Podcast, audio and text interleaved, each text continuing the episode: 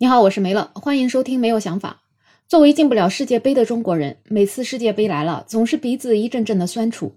特别是本届世界杯上，韩国队、日本队双双挺进了十六强，更让人觉得恨自己的国家队不争气呀。毕竟跟我们体质一样的日韩能踢出这样的水平，说明我们的海参国家队差的不是一丁半点儿。所以日韩成绩越好，我们越羡慕，但是也越心酸。在十六强的淘汰赛当中。本届黑马日本队遇到了前世界亚军克罗地亚队，日本队还真的是踢出了自己的风范，一直到整个加时赛结束都能够以一比一保持一个打平的水平。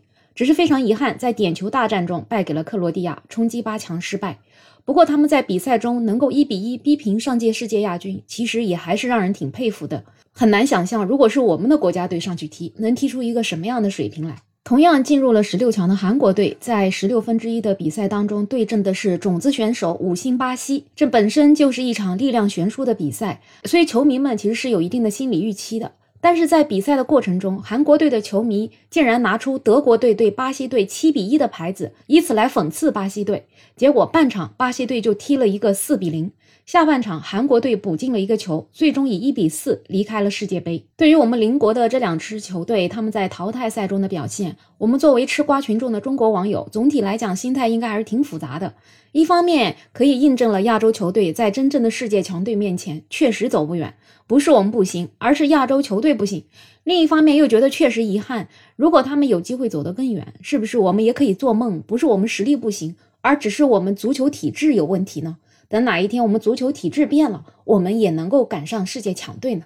但总的来讲呢，对日本队的评价还是比较偏理性的。有网友就说，在足球层面，蓝武士是值得敬佩的，职业化比我们早两年，世界杯比我们早近四年。但是从那之后，他们从未缺席，非常羡慕，虽然也略有遗憾。也有网友说，这一次日本回去得好好研究点球了。总的来讲，骂日本队的基本还是比较少的。或者说直接幸灾乐祸的就更少一点，但是对于韩国队这样的成绩，很多中国观众拍手叫好，觉得球品和人品都不好的韩国队确实是应该回家了。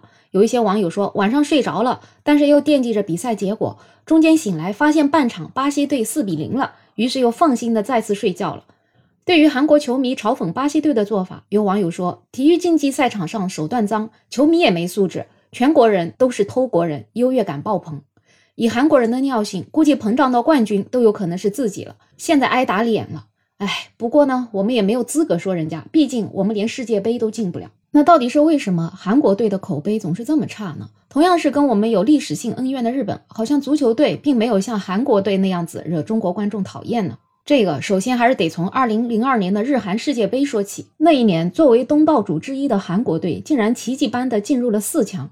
可惜这个四强进的并不那么光明磊落，以至于跟很多国家都结下了梁子。首先，争议就出现在十六强淘汰赛，韩国队遇到了群星璀璨的意大利队。即便当时韩国有本土优势，但是实力离意大利差距实在是太大了。意大利每个位子基本都是世界级球星。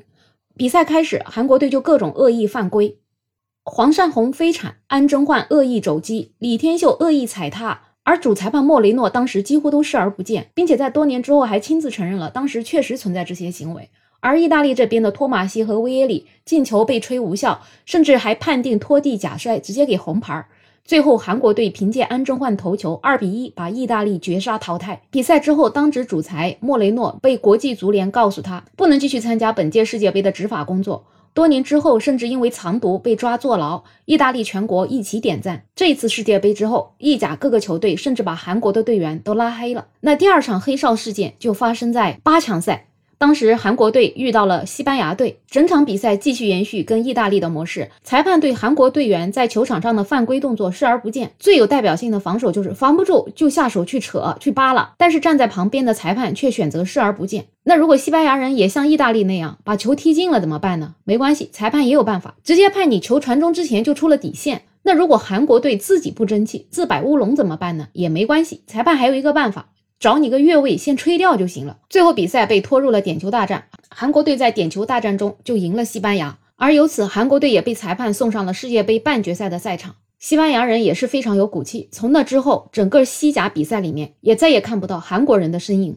而在零二年世界杯的半决赛中打败了韩国队的德国人也不喜欢韩国队，在半决赛当中，韩国队终于零比一败给了德国。当时韩国的球迷在现场竟然打出了“希特勒的儿郎滚出去”这样的非常有人身攻击性的标语，而且还有人打出了卡恩跟克劳泽的遗像，这结果就招致了西班牙和意大利更大的愤怒。所以，结合这一次跟巴西队的比赛，韩国球迷在赛场上搞这种非常 low 的标语是有传统的，从他们的骨子里都透露出了尖酸刻薄。而在今年的世界杯比赛当中，在前三场比赛里面，韩国队一共获得了十张黄牌，在对德国的那一场有四张，总共犯规了六十三次。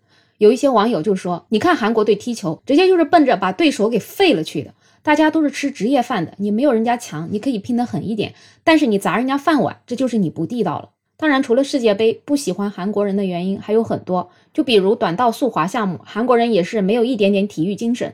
在二零一八年的平昌冬奥会的时候，韩国队作为主场作战，再次发挥了他们的黑哨传统，并且通过黑哨和犯规，在全部八个项目中，韩国队拿到了三金一银二铜的闪亮成绩。韩国人不是对其他国家队员犯规，就是恶意抹杀其他国家运动员的成绩，宣判无效。总而言之，就通过这些手段，让韩国队员去获得奖牌。而且韩国人疯起来的时候，他们自己人也会祸害。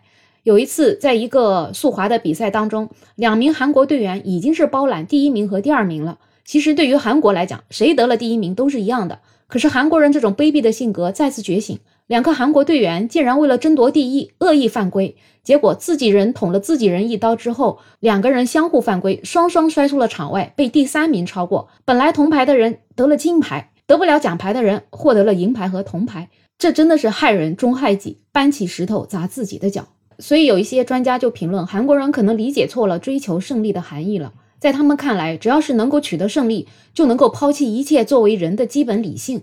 他们的体育精神是畸形的、不正常的、扭曲的。归根结底，其实是源于他们内心的自卑和懦弱，因为他们没有信心跟其他国家公平竞争，只能是通过卑劣的、黑暗的、见不得人的方式获得他们口中的荣誉。而且像韩国这样一个特别小的国家，他一定要称自己为大韩民国，所以越是自卑的人，就越是要在外面啊显得好像我自己很强大。但是真正的强大是由内而外的强大，而不是自己给自己强加的强大。面对韩国这样子盲目自大，其实我们也可以有一些借鉴和反省。很多时候，人确实在自卑的时候，反而更加容易显得自大，更加要用狂妄来表现自己，好像并没有那么弱。我们还是要由内而外，真正做一个很强的人，而不是虚有其表的强大。做一个有素质、有道德的人，才能够真正获得别人的尊重。好了，本期话题就聊这么多。有任何看法，欢迎在评论区留言，也欢迎订阅、点赞、收藏我的专辑。没有想法，想加入听友群的朋友可以加我。没有想法的拼音再加上二零二零，我是梅乐，我们下期再见。